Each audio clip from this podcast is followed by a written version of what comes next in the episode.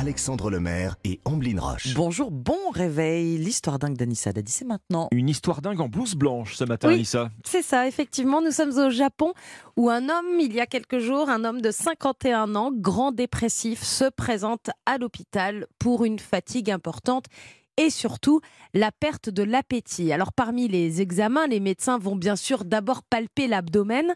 Son ventre est douloureux et surtout contracté. Alors les médecins décident de faire une radio du thorax et de l'abdomen et là la radio révèle la présence de très nombreux corps étrangers. De très nombreux corps étrangers. Tout de suite, on se demande ce que c'est. Eh bien, en fait, c'est au bloc. C'est-à-dire qu'à la radio, ils n'arrivent même pas à voir ce que c'est. Il y Ah a bon quelque chose, mais on n'arrive pas à distinguer ce que c'est à la radio.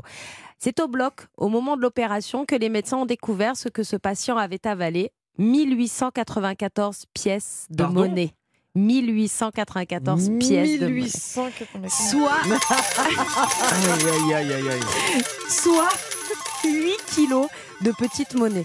Au total, allez, je vous fais le, le- le total que les, les médecins ont trouvé. 140 pièces de 1 yen, 99 Oh la pièces vache. de 5 yens, 1642 pièces de 10 yens, 8 pièces de 50 yens et 5 pièces de 100 yens ont été extraites Ça, de l'estomac de ce patient, ce qui représente environ 135 Non, euros. mais, mais comment il a pu, comment il a pu avaler tout ça? Je suis même pas sûr que dans un parc maître on trouve autant de pièces, Eh ouais, euh, ouais, Anissa. ouais. Bah, je vous disais au début que cet homme était dépressif. Et bien, pour être plus précise, il est atteint de pica.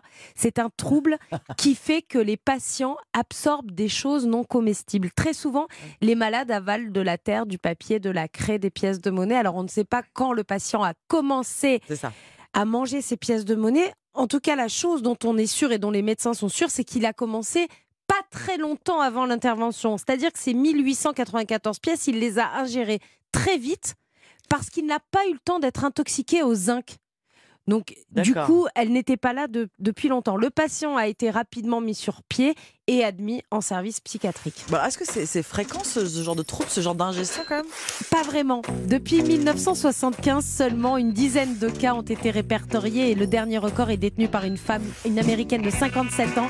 Elle avait avalé, elle, 600 pièces, Ah très oui. loin des 1894 pièces de notre patient japonais de ce matin. Eh ben mince alors. Il y a un film récent qui traite euh, de, de- de ce sujet euh, que je vous conseille Ah bon qui s'appelle Swallow. Swallow. C'est Ah, un film qui est sorti en 2019, ça veut dire avaler tout simplement en anglais. Swallow. Ah bah très bien, on va regarder ça. Merci beaucoup. Merci Anissa. Ça nous permet d'écouter un peu de Pink Voilà. Floyd, c'est pas si mal. Alors on pourra euh, peut-être conseiller à cette personne une séance euh, d'aromathérapie pour soulager certains troubles, pour favoriser son, son bien-être. Pourquoi pas l'aromathérapie? Figurez-vous que c'est le thème de l'émission Bien fait pour vous aujourd'hui.